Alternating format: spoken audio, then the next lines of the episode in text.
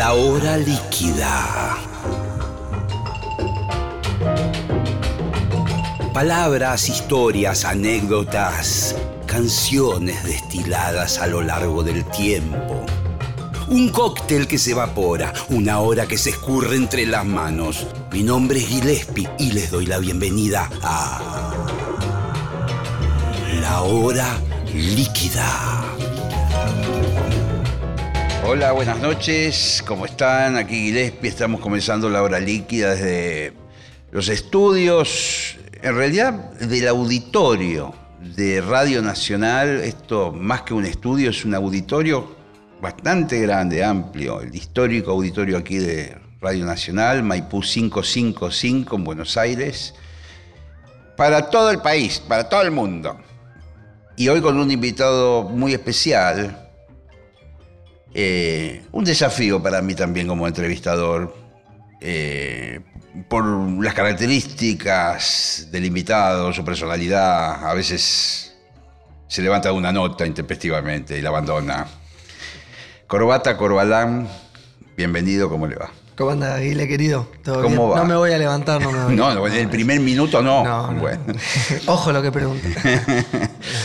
no, nunca me fui, nunca me fui de ninguna nota. No, no. Eso es de papo, más de papo, pero bueno, nosotros, seguimos las buenas eh, conductas de, nuestros ídolos. Sí, sí, vos sabés que siempre noté eh, cuando nos hemos cruzado, te entrevisté en las distintas bandas que tuviste, que vos sos un tipo muy tranquilo, muy, muy, relajado. Cuando uno te ve en el escenario con ese, ese despliegue, tocando el bajo, con el volumen que tocan ustedes y el show que generan, viste, vos, uno se imagina, este debe ser un zarpado que pega una patada a la puerta, no sé.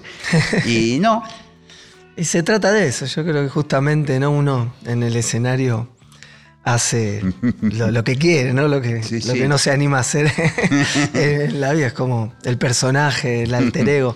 Pero, qué sé yo, se da naturalmente, ¿no? Es como calzarse el instrumento y, empezar a tocar a, mí en particular y, por lo visto a, mis compañeros, ex compañeros también, nos genera esa adrenalina, ¿no? Y esa fuerza que es lo que termina pasando después, ¿no? Un poco la excusa para tocar fuerte, gritar y, descargar quizás todo, todo eso que uno tiene a veces guardado y que por eso después quedamos mansitos, tranquilos. Nos ahorramos seguramente muchos, mucho dinero en psicólogos, en terapia, y todo eso.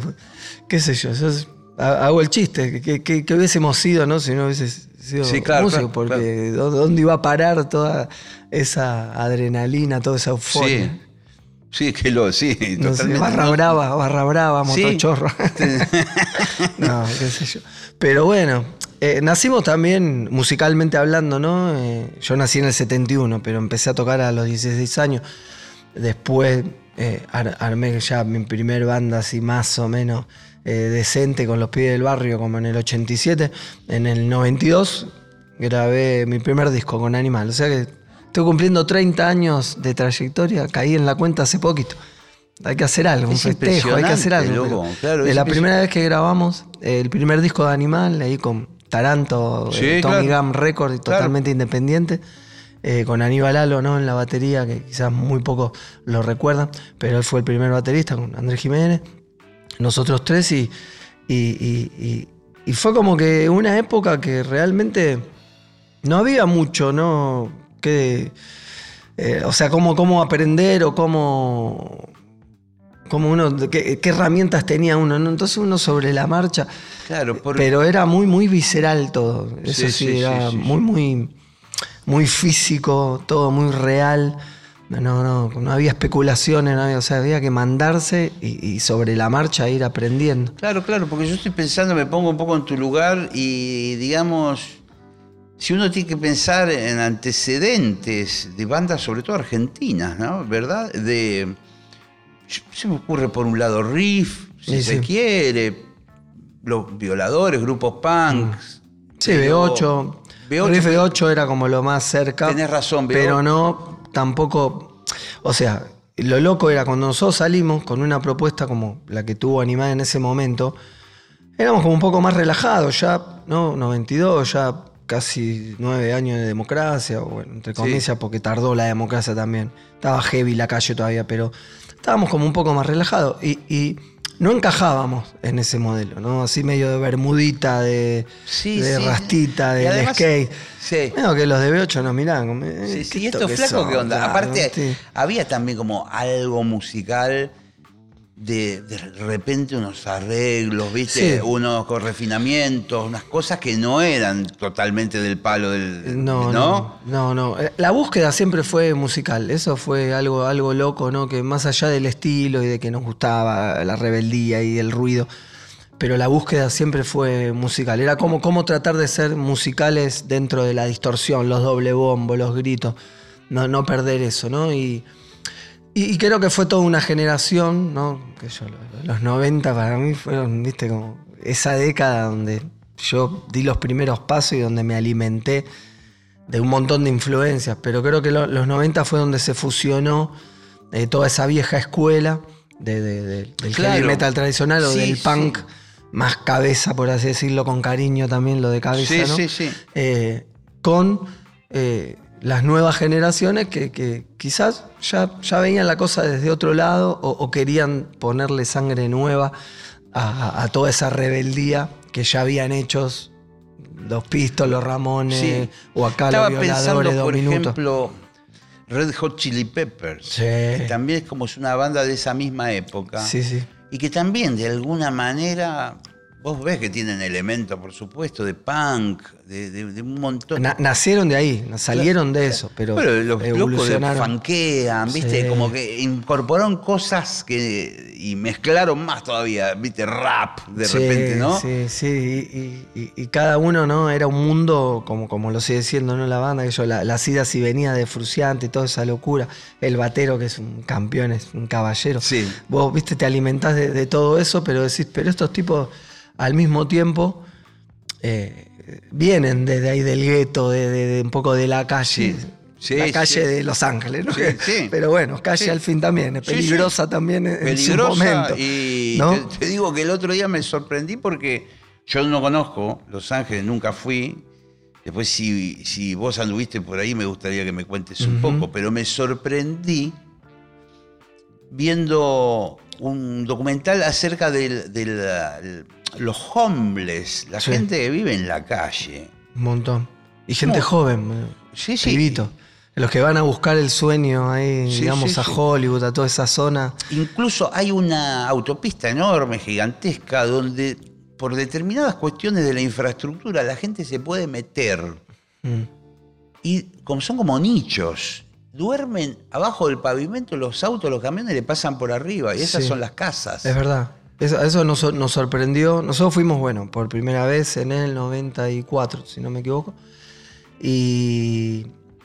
qué sé yo, uno tiene las revistas, las series, no sé, tiene como esa imagen, ¿no?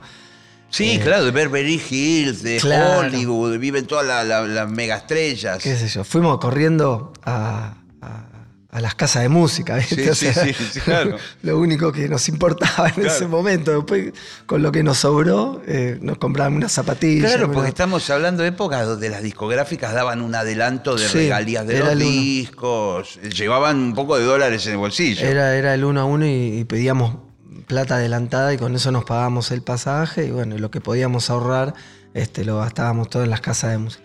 Pero nos sorprendía eso, ¿no? Ver que poner a las 10 de la noche cerraba todo, todo, absolutamente todo, los boliches, los restaurantes, todo.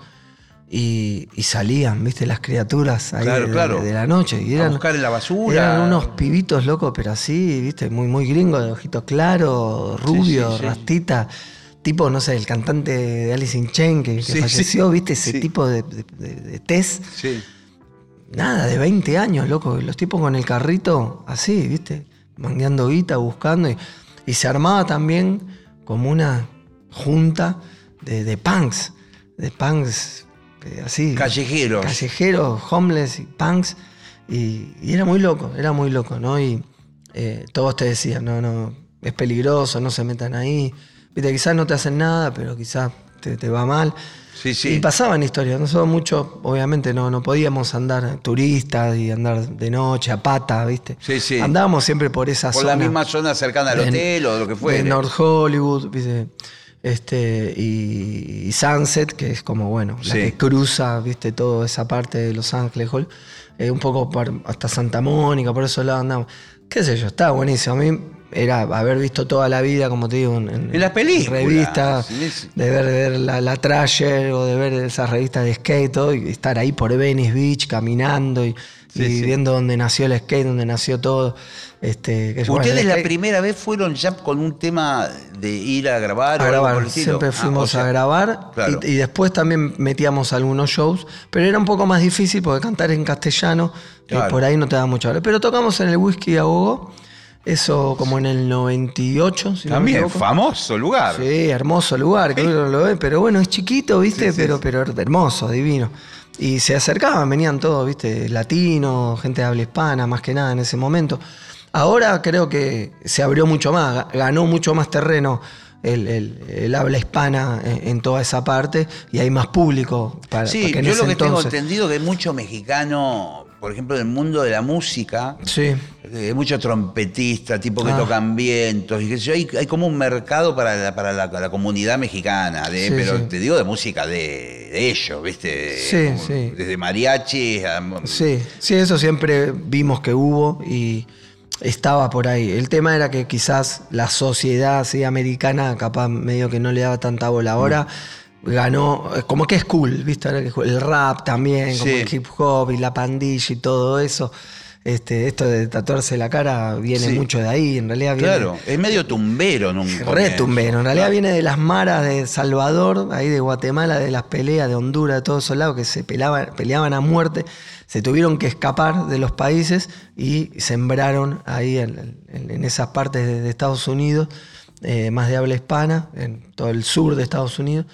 Y de ahí salió como después ya esa moda chicana, más pandillera, eh, tribal, graffiti, todas esas cosas. y la música se metió, viste, como piña. Y, está bueno porque, qué sé yo, creo que también es, es parte ¿no? nuestra, algo latino que fue ganando terreno más en, el norte del continente. Eh, y, después dejé de ir, ¿no? La verdad que fui hasta el 2000, que fue la, última gira que hice con Animal, que ahí ya nos metimos en el Warp Tour, que es un festival americano organizado por todos skaters y sellos independientes y la gente de Vans, de la ropa, Sí, sí, sí. Y después hicimos el Watcha Tour, que era como la misma productora que llevaba el mismo evento por todo Estados Unidos, pero con todas bandas latinoamericanas en, cantando la mayoría en castellano en esa, en esa eh, época, bueno, como se dice, bueno, la, que tuvo que ver con el año 2000, el Watcha Tour del año 2000, estaba Molotov, eh, Café Tacuba, Terciopelado, eh, estuvimos nosotros, tuvimos los Enanitos Verdes, que ahí fue donde conocí a Marciano, ¿no? Hoy en día más que nunca me, vino a la mente eh, todo, todo, estuvimos un mes con él, o sea, hicimos 40 shows en 60 días con los dos tours, ¿no? Y, la segunda parte fue con, el guacho y compartíamos el micro ahí con los enanitos verdes, con el animal. El marciano, qué tipo divino. vos sabés que no, no, lo, no lo he mencionado acá en el programa, aprovecho que vos lo, traes al. Qué, qué persona más cálida, qué, buen, buen compositor, buen músico, buen, tipo también. ¿no? Muy humilde siempre sí, su total. posición. Muy amiguero, aparte. Sí, Muy amiguero, viste, que el toque me agarró. Me dijo, oye, ¿cómo estás? Uh, qué bueno bajo, che. Uy, mirá, qué loco me ese sonido. Uh". Yo empezaba ahí como a distorsionar los bajos y no entendía nada. Me dice, pero, ¿para qué? ¿Para qué haces? Y no, porque queremos, viste, hacer ruido. Sonar cada vez más pesado. Uh, qué bueno eso. Y nos quedamos ya. Y él me contaba, me mostraba ahí de sus bajos. Re, re vitlero, mal, viste. Y yo decía, ¿qué onda con los vitleros? digo, ¿sabes que yo tengo una asignatura pendiente? digo, como que no, nunca escuché lo. No, no, no vení, así, Dixman, ¿viste? Quería evangelizar, ¿eh? Sí, me metía, mira, mira, y como que aprendí un montón, ¿viste? De él y de, su manera de ver la música. También me contaba él. Es un tipo muy romántico, ¿no? Sí, sí. Eh, bueno, era y lo seguirá haciendo porque ese romanticismo lo dejó en sus canciones, pero, pero era un tipo muy romántico que realmente eh, ponía en las canciones todas sus historias. Y él creo que tuvo dos amores en su vida, tres como mucho, Y, todas esas canciones iban. eso contaba que la vio en un tren. Es cuando vio a su primer mujer posta que la vio en un tren y la quería volver a ver y soñaba y la vio, la enganchó, se enamoró y fue su, su primer mujer, tuvo viste, idas y vueltas y, terminó viviendo después de muchos años, toda su última etapa de su vida, allá en México también porque se enamoró sí, sí, de una chica sí, y vivía en un lugar medio turbina, ¿viste? En Hermosillo, sí, en Hermosillo me contaba. después seguimos en contacto, ya después con la tecnología más fácil. Este, pero bueno, viste, era como una cosa que, hasta que no estás con él, no te la cuentas, jamás te le vas a imaginar. y, y era, boludo, un rockstar. Rockstar, pero mal, Bueno, eso sí, algunas veces. Lo amaban en, toda esa parte. En Estados Unidos una vez llegó en limusina, va, llegaron los enanitos en limusina porque eh, estábamos en el tour, pero después los shows eran temprano, a la tarde. Después a la noche, after, tenían un show comprado por un productor que los amaba y los llevaba, ¿viste? Y para que lleguen a tiempo al otro día, a la otra localidad donde tocaban llegaron en una limusina blanca con los cuernos adelante. Decía, no, esta es la limusina del productor este que es amigo nuestro y nos mandó para que lleguemos a tiempo para tocar. Y no, increíble, increíble. Qué, bueno. recuerdo de esa. Qué buen recuerdo. Y además, vos sabés que en este programa particularmente muchas veces hablamos así, de forma casual, de colegas. Y, y lo que me gusta que se vea y que los oyentes, los televidentes que nos ven por YouTube, eh, se den cuenta un poco la, forma en que los músicos nos tratamos eh, no, fuera del escenario, digamos. Viste que a veces la gente dice, no, yo soy metalero, el otro toca, el otro es un hippie, el otro, ¿viste? Sí. Eh, Igual pasa, un poco pasa. Yo me considero, soy a veces bastante prejuicioso hasta que conozco a la gente y después digo, qué boludo, qué prejuicioso al pedo que, es uno, ¿no? Pero bueno, una vez se viene con el chip, por lo menos todavía de mi generación, que te conté de, de lo que uno venía, uno cree que ya eso lo superó, pero siempre queda un poquito y las nuevas generaciones quizás hoy sí realmente ellos sean mucho más desprejuiciados de lo que éramos nosotros. Sí, yo creo que sí. También, eh, además hay algo de que, los artistas, y sobre todo los nuevos, se dieron cuenta que la riqueza viene de todos lados, no solamente de tu palo.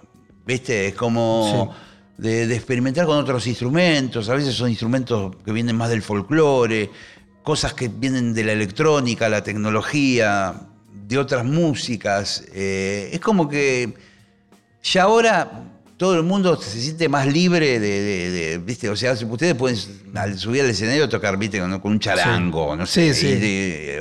Es verdad, es verdad, es verdad. Algo impensado hace 20 años atrás, o 30 cuando, cuando nosotros arrancábamos a tocar ahí, ahí con Animal. Creo que eh, justamente el otro día lo hablábamos con otro, con otro amigo, con Javi eh, Canario de Plan 4, con el cual te paso ahí un dato. A ver, dale. Tenemos un programa también de metal, de radio, en una radio colega, de que pasa solamente música argentina nacional. ¿Vos que se llama Mega Pesado. y logramos meter el metal, pero pasamos metal, metal, y todas bandas nacionales, muchas under, porque medio que también se te acaba, ¿viste? Ya, vamos por el programa veintipico ya, ¿viste? Y, y hablamos de eso, ¿viste? De que que la, última evolución del metal, ¿cuál fue? Eh, hacer la paz con el pop. Claro, claro. Meter el pop al metal, ¿viste? Las bandas de afuera que son la, gran novedad, Bring Me the Horizon o, o qué yo, de Linkin Park en adelante. Pues ¿cuál fue su gran novedad? hacer las paces con el pop y meter unos estribos recontra poperos, ¿viste? Unos tecladitos ahí. Eh, porque ya está, ¿viste? Como que se había acabado quizás ya por donde podía experimentar eh, el estilo. Sí, sí, sí. Eh, bueno, recién mencionábamos Animal. Me gustaría ver un... Por ahí vamos a entrar en un terreno delicado, ¿viste? Pero, pero es... Primero, la, disolución de Animal en un momento donde pintaba, ya era una banda recontra consagrada, ya instalada. Son esas bandas que en un momento te enterás, se separaron los de Animal. ¿Pero qué pasó? ¿Viste? Esquivando el éxito es la frase. Nuestra frase de cabecera. Claro, mira, en realidad no, no, no fue la disolución. ¿Viste? Yo, yo, yo me alejé. En ese momento estaba Andy Vilanova también, que, que, había reemplazado a Martín Carrizo. Y, y, él también se va como atrás mío, o yo atrás de él, no sé. Fue como medio. Eso fue como el germen de carajo. Y pareció, claro, pareció que fue como una excepción, porque fue como también un golpe muy, muy duro para la banda. Sí, también que yo mío, porque habíamos sido un poco fundadores ¿no? con, con, Jiménez. Sí. justamente lo que te mencionaba al principio de la nota, desde el 92, cuando arrancamos, por lo menos el animal con, con siglas, con puntitos. ¿no? Sí, sí. Y qué sé yo, es difícil. La verdad creo que el éxito es el gran enemigo ¿no? de las bandas, de, las agrupaciones. A, nivel humano, ¿no? Lo digo. Uno no está preparado para, para el éxito. Y y creo que mucho menos acá y sobre todo en esa época, este, y, en el metal, ¿no? donde justamente lo que uno este, imagina es que nunca, nunca te importa el éxito o nunca haces nada por éxito, ¿no? Como que uno mantiene esa filosofía, ¿no? De, tratar de ser este, eh, así como honesto en ese sentido, ¿no? De, no, no, querer transar o no sé no sé cómo explicarlo, porque es algo muy viejo que nos pasaba, ¿no? o le pasaba a los metaleros o a la gente del palo, eh, como de no traicionar eh, esa cosa de ser auténtico. Muy pocos lo logran, quizás, no sé, Iorio, sea, hoy como, como el único vivo, ¿no? De esa generación, que era lo que aprendíamos nosotros. Entonces, uno se marea. porque, ¿qué es no traicionar? O sea, ¿qué? Que si vendés un montón de discos te va bien y ganaste guita y te fuiste de gira, que entonces te vendiste, sos un careta. Entonces uno eh, lucha con eso, con, el público que, no querés que te dé la espalda y, cómo se hace. Entonces uno se marea fácil.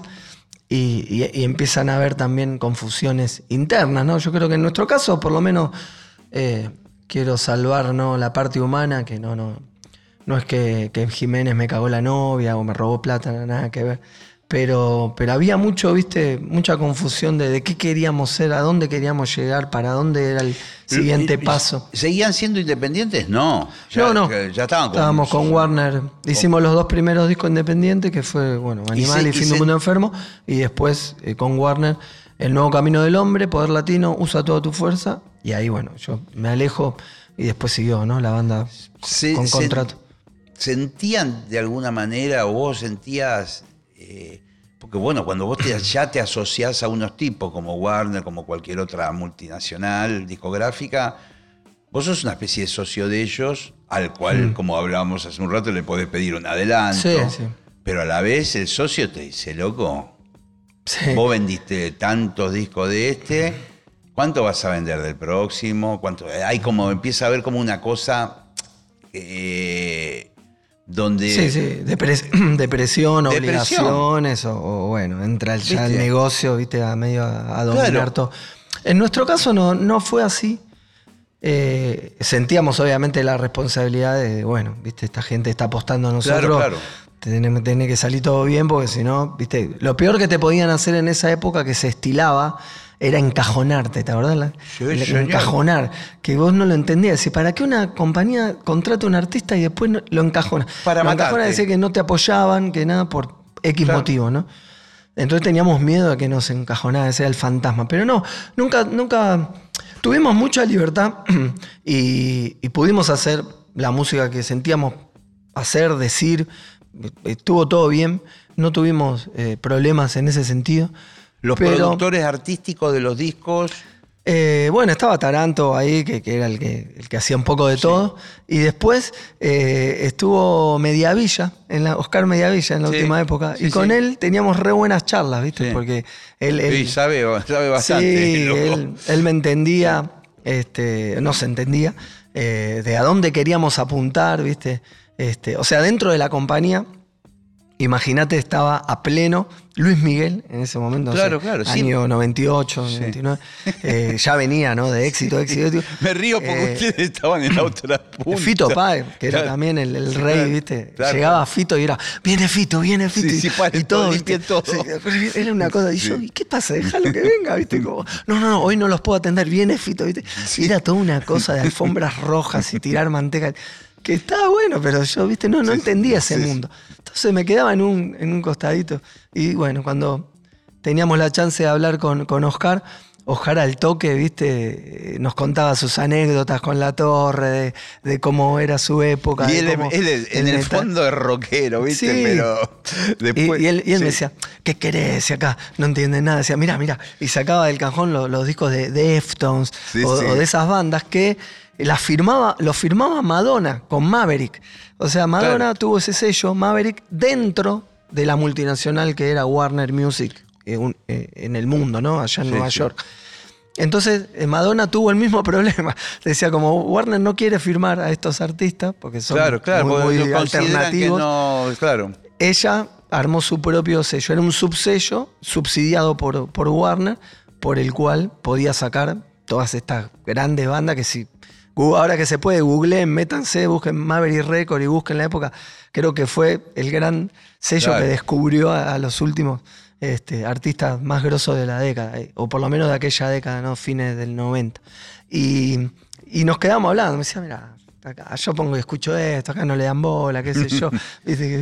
Eh, y, estaba bueno, porque bueno, entender de qué se trata también sí, una corporación. Yo o sea, no, no, me puedo enojar ni pelear porque entendés, esto es un edificio que construyeron para ganar guite, para hacer millones, ¿viste? Entonces, claro, yo no soy el indicado, yo vengo a hacer lo que me gusta y sé que esquivando el éxito, es la frase O sea, no, no, y no me sale, por más que yo quiera hacer un hit de, lo que sea, un reggaetón, no me sale, ¿entendés? Entonces, digo, ¿para qué? Este es nuestro palo, vamos a encontrar nuestro lugarcito, nuestro nicho y va a haber público seguramente que nos esté esperando. Eh, y, en ese sentido fuimos bien. El, problema creo fue más interno nuestro, de quizás no saber lidiar con este famoso éxito sí, sí, que le llaman. Y, después, bueno, vino la etapa de carajo. Ahí nos vimos algunas veces en esa época. Eh, con el violero también. Con Terry, con, Terry. Sí, qué, bueno, con Andy. qué maestro, loco. Que seguís tocando con él. Ahora seguimos con él. O sea, el proyecto nuevo que es Arde la Sangre. Arde la Sangre nació en plena pandemia, a mitad del 2020, a distancia, después ya nos juntamos, pero recién en el 2021 salimos a la luz pues, con, con álbum digital y a tocar. O sea que recién me hace poquito ya un año que, porque en noviembre, el 5 de noviembre salimos a tocar, así que estamos ya cumpliendo un año recién de que tocamos en vivo por primera vez con Arde la Sangre. ¿Estás feliz? ¿Estás sí, recontra, recontra. Vos, le pones el, el, a, todos los proyectos. O sea, no sos un flaco va a tocar el bajo y se va a su casa. Sí, e, es que eso terminó siendo para mí un poco la explicación de esto. Del, no transar, de ser auténtico. Sí, sí de ser leal un poco a, esto que uno eligió, a esta forma que uno eligió de hacer música, ¿no? Eh, y donde me siento cómodo también. Creo que es la manera en que, en que la cosa funciona mejor, uniendo fuerzas, complementándonos como, equipo, como banda, ¿no? como, como un motorcito, como engranaje, todos eh, funcionando a la par. Aparte que está bueno porque uno se cansa y bueno, dale, el otro tira el carro. y si no, déjame a mí, déjame a mí, hoy estoy inspirado, voy yo, confía, vamos. Entonces, creo que la banda tiene eso, de que nos vamos este, pasando la posta muchas veces. Por lo menos es, como el sueño, ¿no? De lo que siempre eh, trato de, encontrar en, los proyectos donde me tocó estar. Eh, pero me animé por primera vez eh, ahí en la pandemia a abrir un canal solista me abrí un canal ahí de YouTube y de Spotify que se llama Corvex. Y, ahí voy subiendo cancioncitas esporádicamente. ¿Grabas que, así en tu casa con los aparatitos que tenés? Hago los demos y después consigo ahí algún amigo que, Realizador de video. Sí, sí, es, más lírico, no, no es tanto de videoclip, me falta un poco esa parte, pero, pero es como animarme a, a hacer yo 100%, ¿no? Como a tirar una, lo que sale, sale. Y después como que tengo tantos amigos músicos que, los quiero un montón, eh, como que me imagino, y uh, este le vendría bárbaro, entonces lo llamo, no me haces la gama, no me grabas una guitarrita, o yo o algún batero, te paso ahí un demito, tirate ahí una base, por favor. Eh, ¿Puede llegar a terminar eso como un, como un disco finalmente compilado? Porque una canción acá, otra allá. Es la idea futuro. Y, y, tocar, tocarlos en vivo algún día a futuro. Ahora, por ahora tengo tres y ya tengo unas cuantas en camino, una que está por salir, este, y, se va armando. Pero lo bueno, lo lindo es que no sabes a dónde te va a llevar eso y dónde va a terminar al no ser eh, eh, un concepto laboral o, comercial o profesional. No, es algo totalmente libre de hacer así, de, tirar ahí las composiciones y, subirlas para que la gente la disfrute. Por lo menos por ahora. Está genial. Cumplí 50. Sí, eh, sí, es el, un estoy a punto de cumplir 51, ya estoy hecho es un el, el momento de hacer todo lo que quisiste y que me, un poco te importe un carajo todo. Disculpen, yo acá nunca digo malas palabras, pero no sé de qué otra forma decirlo. Pero llega un momento donde después de 30 años de estar en la música y...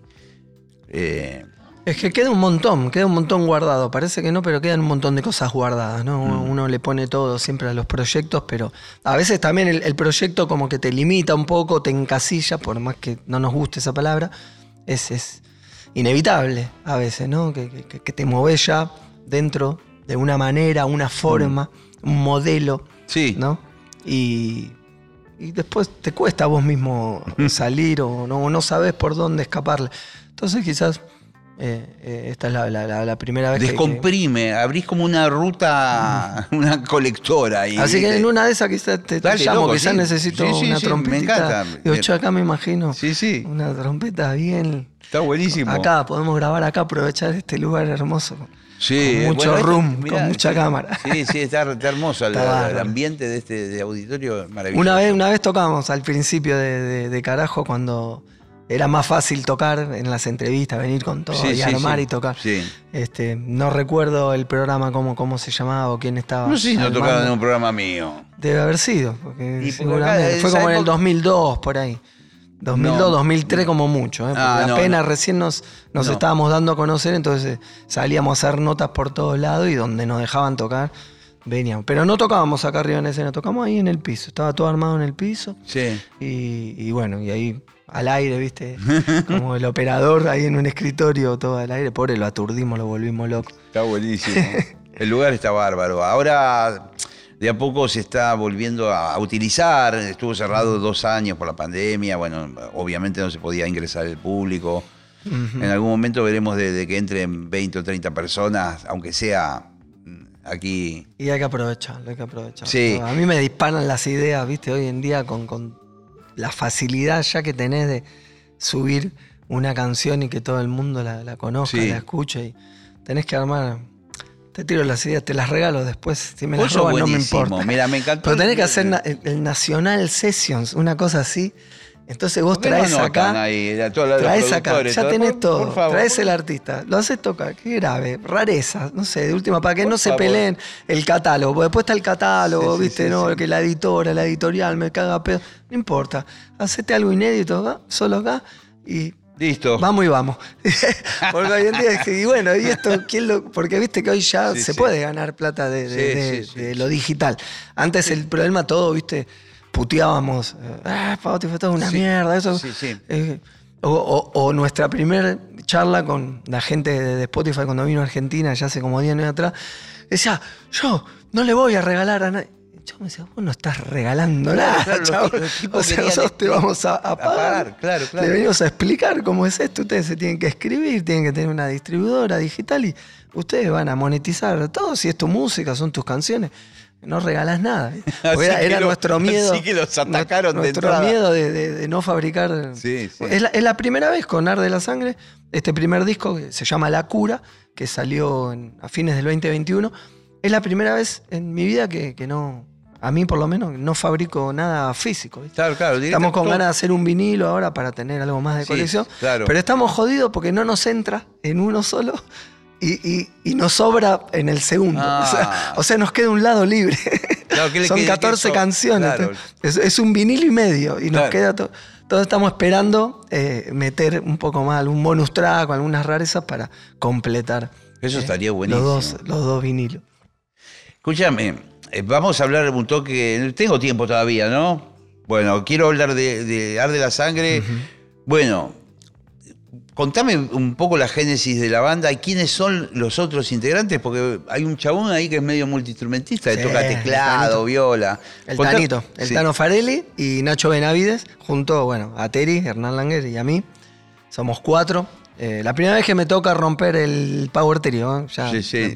Por eso aparece hay un integrante. Y, también que mete sintes y, y bueno, compone un montón y también él produce, el Tano, Luciano Farelli. Él, él tiene su banda también de toda la vida, aparte Planeta, eh, que, que, vienen batallándose mucho, está buenísimo también. Eh, y eh, él es un santafesino loco que se fue a estudiar sonido a Rosario, después se vino a vivir acá, que la repelió, durmió ahí donde pudo y que fue parte de toda, toda esta camada indie que hoy ya ocupa ¿no? Las grandes planas, ¿no? de, un montón de músicos este, que, fueron copando la escena en esta última década. Este, y es un pibe que produce, graba, mezcla. Este, y, la verdad que fue como ahí, el comodín, viste, que necesitaba. Vino perfecto. Vino perfecto. Juega, juega en toda la cancha el chabón. Y, me encanta también sus influencias musicales, viste, él escucha desde, desde punk, desde eh, música industrial, alternativa. Y, o sea, el tío de él eh, era uno de los músicos de La Cruda de la banda La Cruda de Santa Fe. Sí, Entonces él, nació casi en una sala de ensayo. ¿viste? El papá lo llevaba a ver al tío, decía, vamos a ver al tío, y se quedaba en la salita, escuchaba, entonces como que viene con, con esa cuna pero aporta un montón. Y bueno, y Nacho, Nacho Benavides. ¿De dónde, dónde aparece Nacho? Contame un poco la historia, porque. Y a Nacho lo descubre Terry. No es fácil meter un batero en la música que hacen ustedes. O sea, lo mismo que dividido, no sé. O sea, no, cualquiera toca esa música. Sí. Eh, a mí me lo mandó Dios. Yo digo que me, lo mandó Dios porque tengo ahí el angelito que me manda, viste, que me mandó Carriz, eh, Andy Vilano, ah, y ahora no lo mandó a Nacho. Eh, Ignacio Benavides, Nachito Benavides. Él, tenía ya su carrera acá por, por el under más que nada, ¿no? También dentro del punk, del punk melódico, del heavy, del new metal. Eh, y justo estaba, estaba sin tocar, estaba una época así tranquila ahí. Y mm, un amigo en común que tenemos todos eh, lo, llama a Terry y le recomienda, ¿viste? Le dice, che, cuando necesiten batero, tengo acá un loco. No busquen, no busquen, no, no hagan nada, no audicionen, no hagan nada, olvídense. Yo lo tengo, yo lo tengo. Y Terry decía, pero pará, dale, ¿qué te haces? no, no, no, posta, posta, posta. Eh, es un loco amigo nuestro, Pablo Olivares, que, vive en Estados Unidos y cada tanto él viene a tocar con su proyecto y ya lo conocía, ¿viste? Por, haber tocado con él. Y, fue así, tal cual. No, hubo que decir nada, que audicionar nada. Nosotros le pasamos una ¿Pero que lo llamaron a una zapada, algo? No, le pasamos las maquetas, estamos en plena ah, ah, pandemia. Ah. Digo, che, hola, ¿cómo andás? Pablito me dijo que, que, te llame, que, que habló con vos, qué sé yo, todo. Y que dice que, que, medio le cortó al principio. no sé si fue un audio o que le dijo, dale, no jodas, loco, qué sé yo. No le dijo, che, disculpa, soy Terry. Dale, loco, deja de hacer broma, una cosa. Porque el loco después, cuando lo conocimos, Nachito nos decía, no, yo soy, re fanático de ustedes, ¿viste? Toda la vida. Qué bueno, loco. Aparte que tenga la camiseta. pensé que era una joda, bro, que otro amigo que yo conozco me estaba haciendo que se hacía pasar por Terry. Digo, no, boludo, en serio, no, Pablito Olivares nos habló de vos y qué sé yo. dijo, ah, qué bueno, en serio. Ah, bueno, no sé, cuéntenme ustedes qué tienen ganas de hacer. Entonces le mandamos unos, demos. Y, él en su casa como grabó algo medio así con la bata electrónica o medio con los deditos ahí también. Y ya estaba bueno. Dijo, che, me imagino algo así. Adentro. fue como, dale, dale, como, tiró, unos doble bombo, unas cosas que le decíamos, dale, aguanta. Decía, que vas a tocar esto? Fue como nosotros lo hicimos, como después. Claro, una cosa con la máquina y después vemos. Tal cual, dije, dale, no jodas, no te creo. No, no, todo bien, sí, cuando quieran nos juntamos y tocamos. ¿Y era verdad? Era verdad, era verdad, mal, toca. Digo, loco, pará, pará un poco. Tranquilo, aguantá un poco que tengo 50 pirulos. Digo, boludo, pará. Claro, claro. Este, no, no, se toca todo, ¿no? No sé cómo le pegas, una ametralladora. O sea, nunca vi tanta velocidad de, los pies. Mirá que te digo que vengo de tocar con dos monstruos. Sí, sí. Este, tiene mucho, mucho pegada de, pierna, ¿viste? De, pie. Es muy veloz, muy veloz. Y, y muy musical, este también, ¿viste? Él escucha la canción. Está buenísimo. Y aporta, aporta un montón. Generó algunos arreglos, alguna cosa para varias canciones. Este, y, también en un momento, cuando todo esto fue virtual y recién, este, no te miento, más o menos fue en agosto, septiembre de, creo que fue agosto, a mitad de agosto, este, del 2020, ahí nos metimos en una sala de ensayo a ver esas maquetas que habíamos armado, a ver qué onda. Nos pusimos a tocar y llegamos, yo no entendía nada, boludo. A ver cómo es esto otra vez de tocar. Eh, Habías alargado un poco el bajo, digamos, en la época de COVID y, a pleno. Sí, estaba como ese plan, viste, con, la acústica, una guitarrita así, en casa, viste, auriculares, grabando unas ideas así con el celu, tiki, tiki, y después bajándolas a la compu, estaba más, muy hippie, muy hippie, muy tranquilo, muy relax. Este, y, faltaba, sí, estaba fuera un poco de práctica. Así que nos metimos ahí y, empezamos ahí a sacar los temas y, yo tocaba y Nacho me decía, Corva, me parece que ahí esa parte no es lo que estás tocando. Y yo me quedaba Pero escúchame. Ah, ok, tenés razón. A ver, y escuchaba, ¿viste? El Ah, sí, tenés razón. Perdón, perdón. Y me, ¿viste? Me, guiaba él a mí. Pero, pero bueno, eso es importantísimo porque él, como batero de ese instrumento, ¿viste? Este, él está viendo toda la cancha, como el arquero que ve toda la cancha y que dirige. Y tiene, tiene esa cosa que me, encantó. Este, aparte que es un, pan de Dios posta, es un tipazo, hermoso, súper sano y tiene un futuro. Recién mencionaste la palabra sano y a mí me, sonó como, como un ting, como un timbre. Porque, por ejemplo, conociéndote, como, lo poco que te conozco, pero bueno, algunas veces nos hemos cruzado y. Me da la sensación que vos sos un tipo sano. Eh, Intento. Bueno, pero digo, viniendo de toda una tradición, estamos hablando de que ustedes empezaban ya en los ochentas eh, con esto, y había una tradición de que, bueno, había que ponérsela hasta la pera todo el tiempo. Excesos. Con chupi, con birra, con whisky, con lo que fuere. Eso para desayunar, ¿no? Sí, sí, claro. la birrita del desayuno. Claro, claro. Y sí, era, era. Pero. No, sé bien por qué. Yo creo que había que canalizar quizás mucha, mucha frustración contenida o, épocas de represión. Supongo, por lo menos acá en nuestro país, ¿no? Eh, no lo sé, no lo sé, pero sí, es, es muy notorio ver eh, hermosos músicos, ¿no? Grandes seres que se nos van, que no se nos fueron pronto, ¿no? Y, o víctimas también ellos mismos. Como, como mucha autodestrucción. por ahí no morir, pero entrar como en una zona. o quedar ahí. De, oscuridad, ¿no? De, muy autodestructivo, como muchos espíritus muy autodestructivos, ¿viste? Qué sé yo, es meterse en un terreno delicado porque no los conozco y no sabría por qué, pero, pero, pero, vos eso era lo que, lo que enamoraba, no sé, era como que hay un romanticismo, ¿no? En Estaba esa la oscuridad, en esa autodestrucción que parecería que si perdés eso se te va la canción se te va el alma. Quizás un poquito funciona. Al principio, por para, claro, para, para encontrar esa cosa misteriosa que, uno, no sé, que busca, pero, pero después eh, capaz te juega en contra o, después no podés salir o, si te sacan eso, quedás como desnudo y sentís que no podés ser No te sacaron el alma de repente, ¿no? Sí, nosotros le escapábamos como generación, digo, quizás de músicos, ¿no? Yo siempre que a vos te le veo, siempre tomando agua. A eso. Un tipo eh, un fernetazo, y le todo macho. No, bueno, escribí Chalito también en mi, época, que era como, oh, qué rebelde que son. Eh, pero, pero, mira, eh, yo, creo que todo tiene un porqué, ¿no? O sea, uno hace las cosas un porqué. O por lo menos a mí me pasó. Yo no, no haría algo si no sé por qué lo hago. O por aparentar, me parece una boludez, ¿no?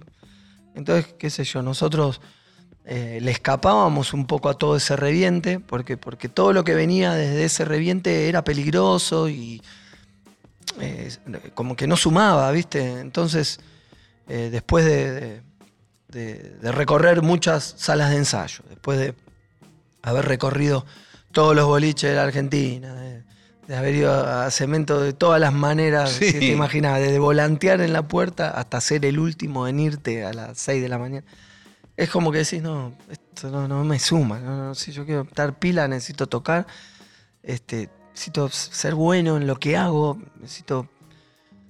Pero lo necesitas, tenés que estar ahí, porque si no, ¿de, qué vas a escribir? ¿viste? Entonces, es como aprender también a moverte en el, ambiente y salir ileso, ¿no? Como es la, gran, eh, el gran desafío. Es un desafío impresionante. Eh, y después que todos, todos tus grandes ídolos del rock, todas tus influencias, cuando te dan un consejo, ¿viste? Lo primero que te dicen, Sí, sí.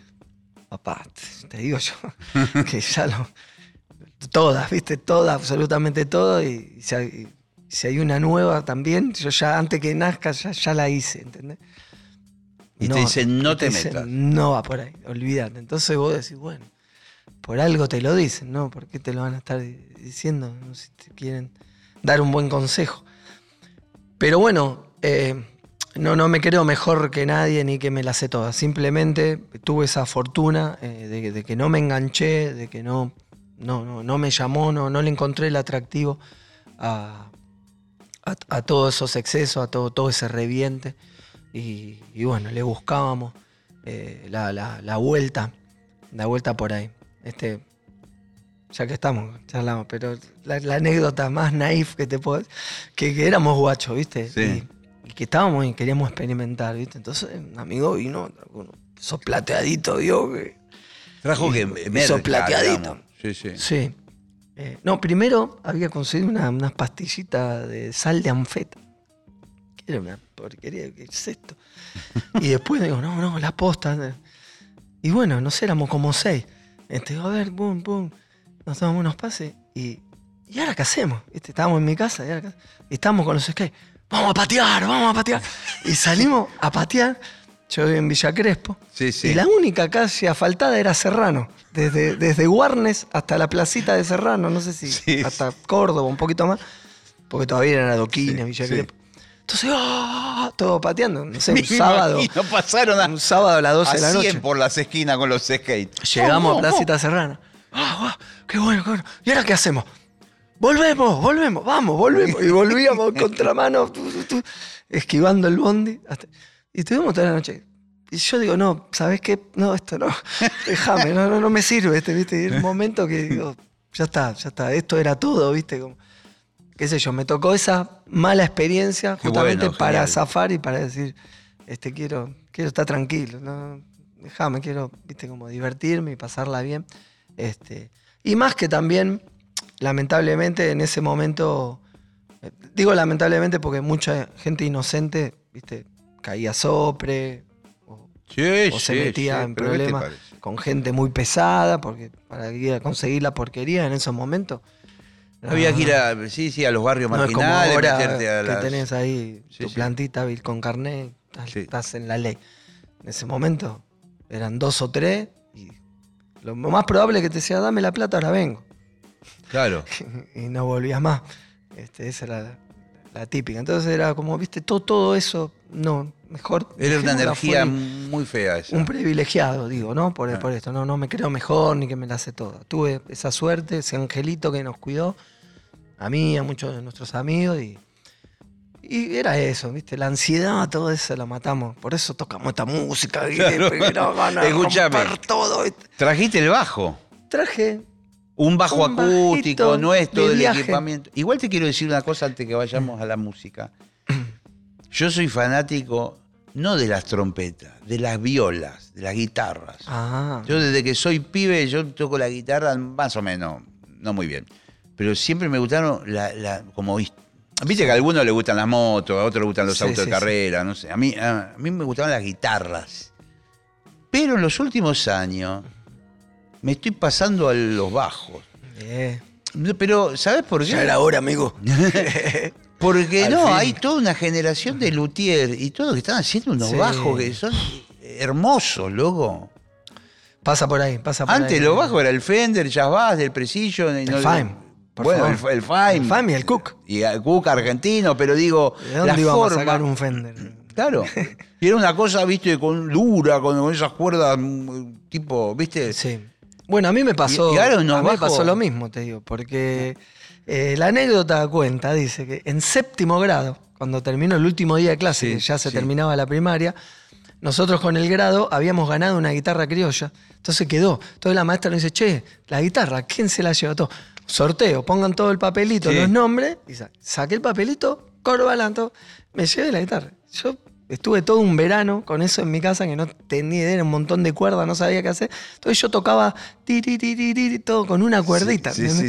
tocaba. Entonces un amigo después de unos meses le vino a casa, me vio, me dice, pero loco, vos que tocas una cuerdita, tenés que tocar el bajo, me dice, porque la guitarra se toca todas las guitarras al mismo tiempo. El bajo cuerda, claro, se toca con una cuerdita. dice, ah, ¿en serio? ¿Y dónde? No, yo tengo acá, mi hermano tiene, tiene un bajo, así que fuimos medio a escondida y le sacamos el bajo del ropero al hermano mayor que ya se había ido, que no vivía más en la casa, estaba casado. ¿Y qué bajo era? Y ahí entré yo al bajo. Era un, era un cuco, un cuco. Claro, claro, con esas cuerdas. Pesado, duro, las cuerdas así. Las cuerdas parecían cinturones. Sí, no entendíamos nada. y rompimos todo, porque lo queríamos enchufar en todo lado y no, sabíamos que llevaba amplificador. Claro. Entonces yo lo metía en el, en el grabador por la, salida de headphones, ¿viste? Nada que ver. Lo metíamos así, tocamos, esto no anda, es una mierda. A ver, vamos a abrirlo, a ver qué pasa. El equipo debe andar. Va. Entonces abríamos, ¿viste? Todo, después empezamos a abrir el bajo. Esto le debe faltar algo. Lo desarmamos todo, no entendíamos nada, un desastre. Y después fuimos y se lo pusimos todo calladito al mismo lugar, ¿viste? Al hermano, al cup. Después de unos años me compré mi primer fan en una casa de empeño, ahí por Escalabrini, Ortiz y Cordo. Este, y ahí me dijeron, no, esto va a un amplificador. Ah, joya. En realidad enchufábamos una consolita del papá de un amigo. Sí. Este, no era lo ideal, pero por lo menos ya. Tenía batero, una consola y unos microfonitos y unas cajitas de sonido. Entonces, todo. Y el violero también, enchufaba, ¿viste? Una, una, pipe toda pelada, sin pedales, sin distorsión, no entendíamos nada. Este, y, ahí, y ahí aprendimos. Y después de muchos años, hace, hace poco, este, lo llamo a mi amigo y le digo, che, le digo, Héctor, ¿está el bajo de Héctor todavía ahí? Sí, lo tiene ahí, qué sé yo. Le digo, conseguíselo. Decirle que es para una entrevista, que cuando otra necesita poner entrevista, que se quiere sacar una foto con el primer bajo que él tocó. Y yo se lo llevo un luthier, yendo a luthier, se lo arreglamos todo y se lo damos de, sorpresa. Qué buena onda. Y se lo hicimos, ¿viste? A Héctor, que bueno, casualmente. ¿Qué le quedó? Falleció hace poco. le quedó joya. calibradito. Y, viste, le hicimos toda la sanata, entonces cuando se lo fuimos a devolver, le digo, gracias, boludo, que todo. Le digo, enchufalo, enchufalo. ¿Para qué, boludo? Si esto no anduvo más, ustedes me lo rompieron todo eso. Ya, algún día lo voy a arreglar. Digo, no, boludo, enchufalo. Digo, me miraba así, viste enchufó y no lo podía querer. Claro, claro. Se puso a llorar porque, digo, perdona, boludo, te lo rompimos todo, yo, pero bueno, viste, todo, todo llega en la vida. Qué lindo. De, por vida. Y, pero bueno, son, son esas cosas que te van llevando a encontrar. Así que bueno, ¿quién te dice? Terminas tocando. Eh, yo sí, una vez fui a Mendoza y había conocí a un loco que hacía bajos. Eh, Javier López, me parece se llama loco, divino, flaco con, con, maderas de ahí, qué sé yo, y le terminé comprando un bajo zurdo. Yo soy zurdo. Ah, bien. Y está buenísimo. como para McCartney. Claro. Como Flavio. Sí, claro, claro. Y, me sirve a mí para grabarme mis cosas y está todo. buenísimo. Pero, viste, igual te cuento, cuando veo los bajos que usan ustedes, vos, tienen unos bajos divinos, la Brenda de Eruca. Sí. Viste, se ponen esos bajos, viste, color guinda verde, no sé qué, digo, qué divino que son. ¿Cómo cambió el bajo? Y ahora hay un montón. Y bueno, y, tanto bueno, Brenda, un montón. Volvimos también a, los bajos clásicos. Sí. Este, yo tengo ahora unos Precision, que también los ah, hace un luthier acá, Soame, es la marca, el turco Holguín, Sego Holguín. Los hace allá en el fondo de la casa, allá en Beiró López de Vega. ¿En serio? en el fondo y hace como unas réplicas de, de los Fender, ¿viste? Tradicionales. ¿Y? No, tengo ya tengo cuatro. arrancamos mal, ¿viste? Arrancamos. Yo le dije, no, quiero uno de cinco, tipo Thunderbird, de, una sola pieza, next true, todo, ¿viste? ¿Qué sé yo? Para poder afinar grave, qué sé yo. Lo volví loco y me dio uno, lo logró que lo uso un montón. Y después el otro día dije, te quiero un tipo Fender como del año 60. Quiero uno como ese que tenemos, un Precision. Que no, yo nunca tuve un Precision. Tengo un Jazz Bass desde el 60 viejo Este, Vitico siempre tenía Precision. Sí, y ahí, ahí entendés, eso es el rock, ¿viste? El ronquido, el tono que tiene esa pastilla y también un poco la, forma. Y, y, decís, al fin y al cabo, ¿viste? Todo, volvemos a la fuente. A la fuente. Estamos con Corbata Corbalán. Trajo el bajo. Vamos, vamos Yo no traje la trompeta, loco, perdón. Pero bueno, eh, vengo de, unos días muy agitados. Pero eh, bajo solo, ¿eh? Bajo solo. Vamos. Nada más aburrido que un bajo solo. No, querido. Han solo. Martes de 20 a 21, la hora líquida. Muy bien, seguimos aquí en la hora líquida. El bebito que traje. Qué divino este bajo. Lo complicamos un poco. Es un bajo, en miniatura. Tiene el tamaño casi más chico que una guitarra. Sí, sí. Es a propósito, eh, Cultura Luthier es, la marca, ¿no? El emprendimiento. Y esta línea se llama Nómada y es como para llevar y traer, para ir y venir, está pensado para que sea. tengo el, tradicional, también me hicieron un bajo acústico más grande. Normal, sí, de 34 pulgadas, creo que un poquito más, es bastante largo el mango. Y, bueno, viste, llevarlo es como claro. siempre el problema de los bajistas, viste. Este tiene, digamos, los mismos graves, eh, o sea, la misma afinación que el bajo grande, digamos. mi, estándar, sí. no sé, nunca, nunca lo dropié, porque nosotros siempre afinamos grave, pero este es mejor dejarlo ahí. Claro.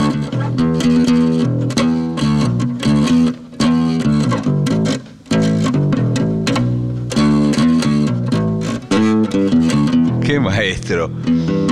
¿Qué opinión tenés de Gene Simmons de Kiss? Es un ídolo, es, es un ídolo. o sea, es muy grosso, es un artista totalmente completo por donde lo mires, porque, bueno, ahora que viste están los documentales de moda, está, está la historia, el Kiss Story que hicieron ellos en dos episodios, y él lo cuenta que de chicos, viste, querían tener una banda todo y que eran feos. Ellos dicen que era, él y Paul Stanley eran feos los dos y muestran una foto y posta, viste, eran, eran, eran fuleros. Entonces decía, no nos queda otra, tenemos que aprender a tocar bien. Decía así, no, no, no, porque decía que los carilindos, viste, en la universidad tocaban re mal, pero todas las chicas se iban atrás de ellos. Decía, nosotros somos feos, no nos queda otra, hay que tocar bien y conquistarlos, viste, con la música. Entonces los locos, viste, se esforzaron y eran muy laboradores. Y, no, pero se toca todo. Y verlo ahora a la edad que tiene y verlo tocar colgado en el aire y el audio, no, no, yo lo admiro un montón y eh, y como inventaron algo nuevo ahí en ese mundo del glam rock, del rock pesado. Sí, son, los reyes como del espectáculo, ¿no? de, mezclar el heavy y la sangre, lo gótico, con el entretenimiento y, hacer canciones, hacer canciones, porque realmente son hits, temazos, temazos, temazos, y que sobrevivieron a, a todas las modas, a todas las épocas, hasta hoy en día. Sí, sí, sí. Eh, no importa que suene el trap, o sea, vos decís Kiss y llenan un estadio, punto. Y van, van todos, van tres generaciones. Padre, hijo, nieto, van todos juntos a verlo. Tenemos dos minutos para una zapadita, algo, a ver cómo suena ese bajo.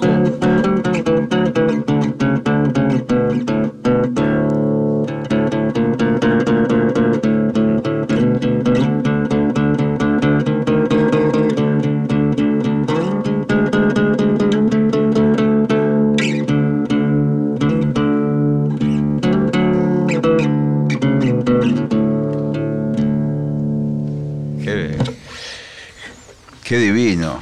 Lindo, lindo instrumento. Es inspirador, te sirve para llevártelo al campo. Hay una mochilita y te quedas tocando al lado del río, jugando un poco. ¿Y la, ¿Y la faceta solista es más con la viola, digamos? Y saqué las cosas así, primero como las ideas en la guitarra, y más que nada es, más de melodía, de voz y letra. Claro, claro. Eh, y después, bueno, eh, ya tener esa libertad de, instrumentar sobre la estructura armada, porque generalmente nuestra música es al revés, medio un Tetris, hacemos siempre los riffs y la parte y el solo y la bata y ta, ta, ta, ta, ta, todo. Y yo después me tengo que sumar a eso y digo, bueno, a ver dónde canto, ¿viste? Claro, dónde me dejan. Que, me sirvió un montón también para aprender, ¿viste? Como a a que tenga sentido, ¿no? Porque a veces vos querés cantar cosas que, son imposibles o querés eh, hacer algo que va contrariamente a donde va la música. Entonces, eh, como bajista y cantante, tenés que aprender a, o sea, eh, canto donde no toco, ¿viste? Es como Claro, claro, donde sí, estoy sí. libre, entonces ahí me meto yo y cuando hay algo muy complicado, deja, Claro. deja que se escuche lo complicado, que la gente disfrute y después eh, vuelvo yo. Entonces es como, me ayudó mucho como hacen los arregladores generalmente, ¿viste? Sí, sí, van, sí. Este, sobre la canción, a- armando la estructura. Este, aprendí bastante de eso, pero en este caso es como al revés, cuando con Core se me ocurre una melodía, la empiezo a tararear y trato de anotar una idea y después vemos la música como, como acompaña a eso, ¿viste?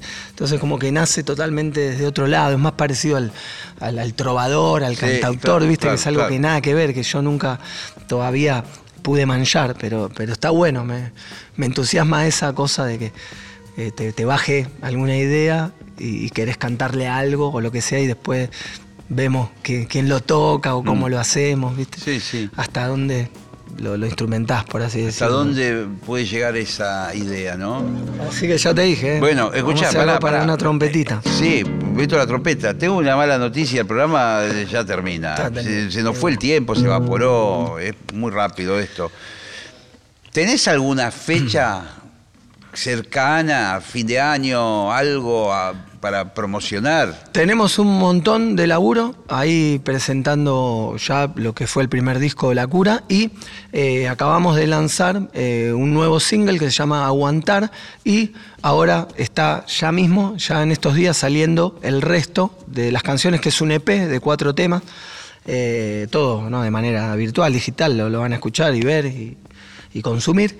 Y eh, eso va todo acompañado de presentaciones en vivo. Vamos a estar por el país, por el norte, por el sur, por el centro del país. Y a fin de año, en diciembre, vamos a estar acá en el Teatro Flores. Este, pero mejor, mira, arroba arde la sangre, buscan todo ahí con lujo de detalle y donde se consiguen los tickets, todo, que así no hago ningún furcio y no meto la pata y no me olvido de ninguna fecha. Y ahí nos siguen ahí con, con- con todas las novedades, pero sí, la, la idea es tocar duro y parejo y, y seguir sumando repertorio. Hoy en día tenemos muchas ganas de sumar, sumar material, hacer canciones. Este, en nuestros shows, además de los temas de Arde la Sangre, aprovechamos y hacemos ahí un compiladito un poco de toda la historia bueno. del pasado, metemos ahí de, de carajo, animal, invitamos amigos, también hacemos cover de las bandas que nos gustan, de todo un poco, así que eh, bien, bien divertido, ¿viste? Aprovechando Qué esta época. Bueno, gracias, Corbata, Corbalán, querido amigo. Eh, qué bueno verte, al menos una vez cada tantos años, pero, pero bueno saber que andas bien y que andan bien tus cosas. Eh, nos estamos yendo, se fue el tiempo, se evaporó. La próxima seguimos, bueno. Cuando quiera. eh, gracias nuevamente y bueno, que pásenla bien. Chau, chau.